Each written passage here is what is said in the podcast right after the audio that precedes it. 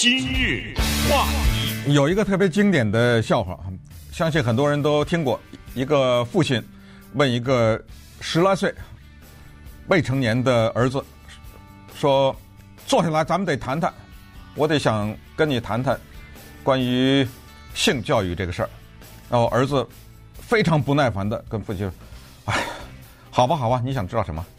啊，这就是那个经典的笑话。也就是说呢，它背后的含义就是说，如今呢。”这些孩子们，他们在这方面的知识要比他们的父母丰富得多了哈。用这个笑话开头呢，是告诉大家昨天的一个新闻，也是相信在网上啊传的蛮广的一个事儿，就是美国的《华尔街日报》蛮有心的，我相信他可能是收到一些举报吧，所以他做了一件事情。《华尔街日报》的电脑部非常厉害，因为它是美国的印刷呃四大媒体之一了哈。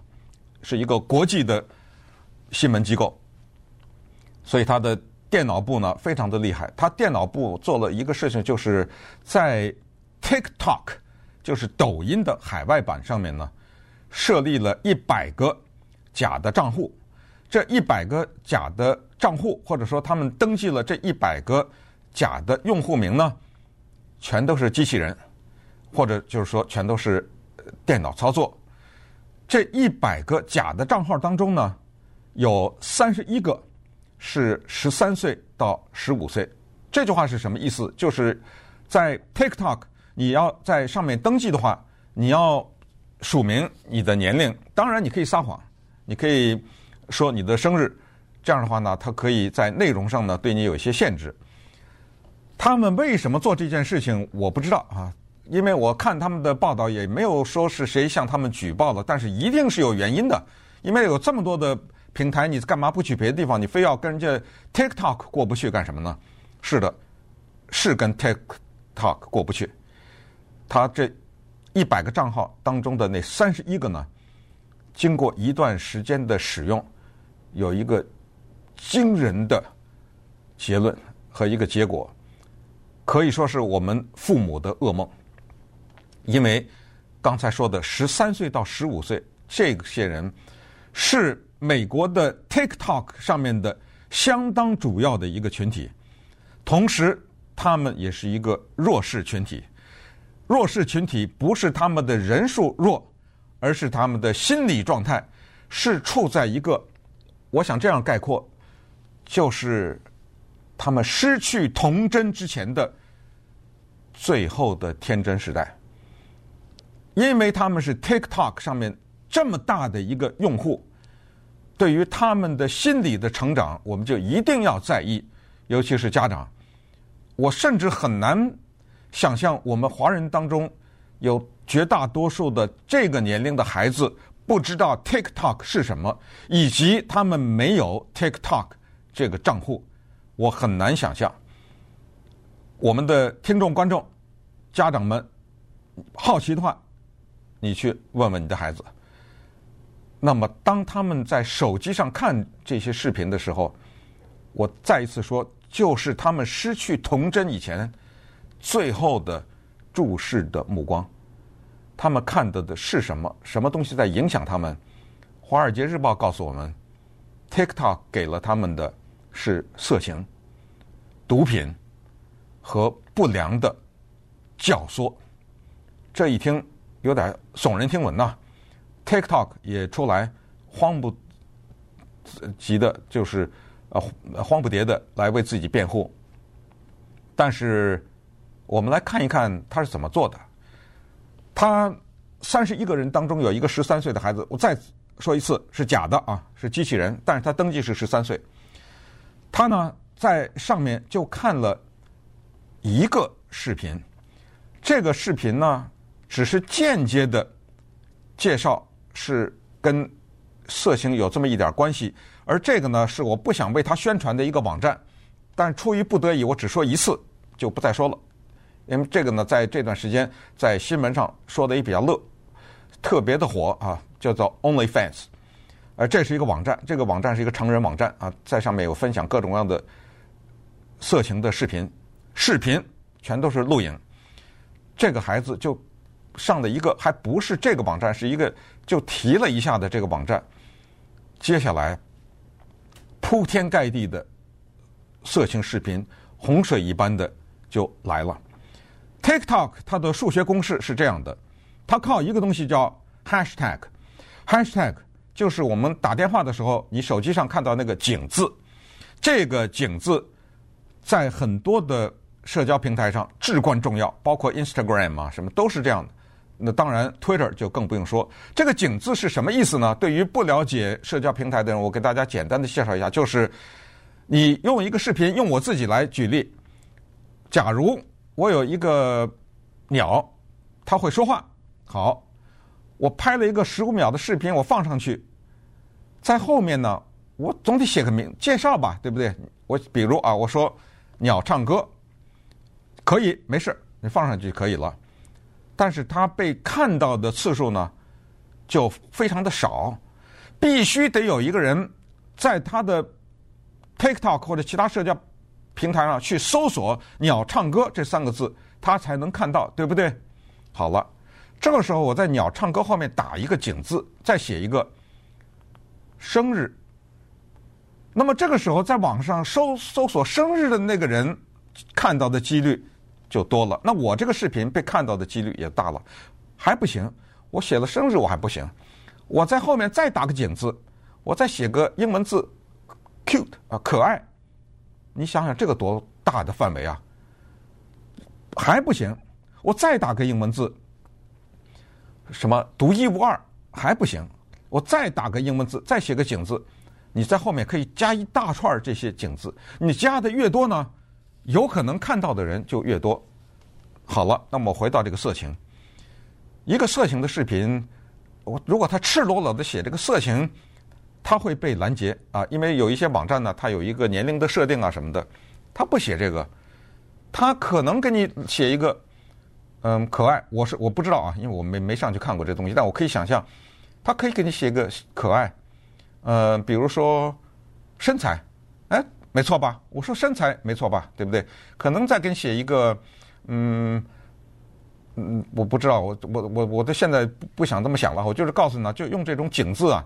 那么这些未成年的孩子，就是通过这种途径，就像是人在走路，走到前面有一些岔度，他这儿岔一下，那儿岔一下，就被岔到那儿去了。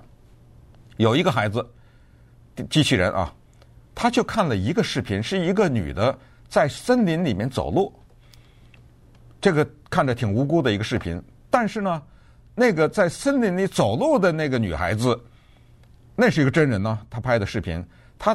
弄了一个 hashtag，他弄了一个井字，他们上面写了一个四二零啊，比如说四二零在网上是大麻的代号啊，然后又弄了一个什么井字，又写了一个什么可爱的植物，然后又一个井字，哎，什么大麻什么的。原来他他是在森林里面在寻找野生的大麻。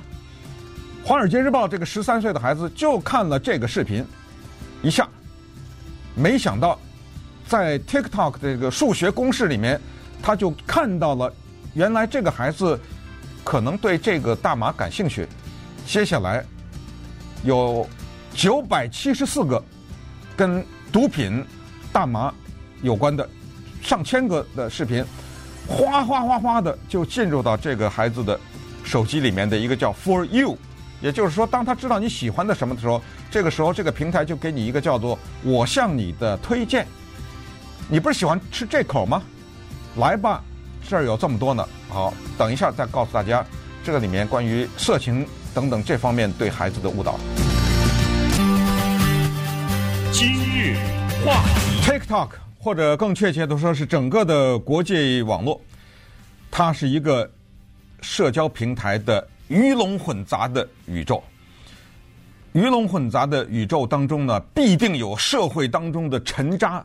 泛起，所谓社会当中的沉渣，就是这些人，在没有社交平台、没有互联网的年代，他们躲在自己的地下室或者自己阴暗的房间里面，想象着变态的生活。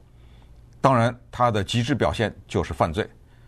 可是，当有了这样的社交平台的时候，他们突然发现有了能够见天日的机会。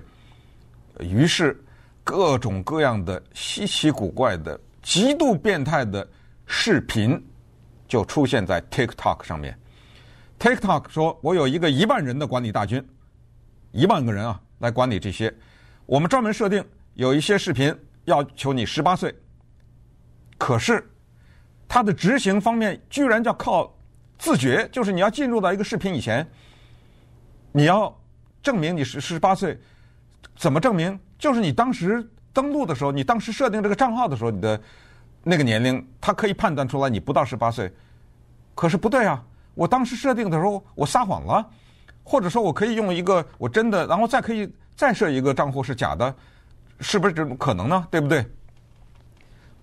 可能不可能？我们不知道。我们知道的是，《华尔街日报》的这三十一个未成年的假的账号都看到了，叫 Kink Talk。这里给大家介绍一个英文字 Kink，它的形容词是 Kinky，这就是变态的性行为。TikTok 上面，《华尔街日报》发现。有大量的，比如说皮鞭，比如说捆绑，还有对不起，在节目上不好意思讲了啊，尽尽管可以讲，但是我也不想多讲的变态的性行为，这些叫做 kink talk，一大类，他们有自己的一个事业，一个这样的一个世界当中，当一个孩子走进去的时候，你觉得他会出来吗？也许。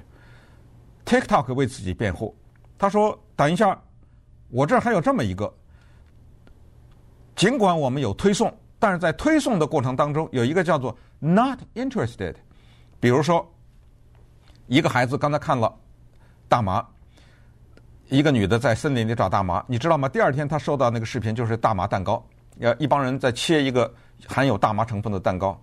这个时候 TikTok 说了：‘哎，你作为一个年轻人。’你可以在上面点 “Not interested”，我不感兴趣。你只要点一下“不感兴趣”，哎，我从此再也不给你推放这种视频了吗？但是我想问问，孩子他会点吗？你认为一个没有自制力的孩子会去点那些他也许好奇的视频？他会点没有兴趣吗？没有自制力就算了，再加上一个没有家长监督。这两个加起来，这就是英文说的 “perfect storm” 啊，完美的风暴啊。可是咱们反过来再想一想，说实话，你有一个十三到十五岁的孩子，十六，他上了 TikTok，你敢管吗？你知道他上了哪儿吗？你敢说你手机拿过来给我看看，你去了什么视频？你刚才看了什么视频？他在房间里待着，睡觉以前拿手机看两眼，你知道吗？关键还是那问题，你敢吗？对不对？谁管谁呀？在很多的家庭里面，所以这个呢，是我觉得《华尔街报》传递的一个强烈的信息，就是要我们家长呢要开始利用他这个东西关心的孩子。你知道，在美国版的 TikTok 下载的人是一亿，而且呢，他上传的各种各样的视频呢，这最新的没有，《华尔街日报》只找到了二零一九年的统计是两千五百万。两千五百万个视频，这看几辈子啊！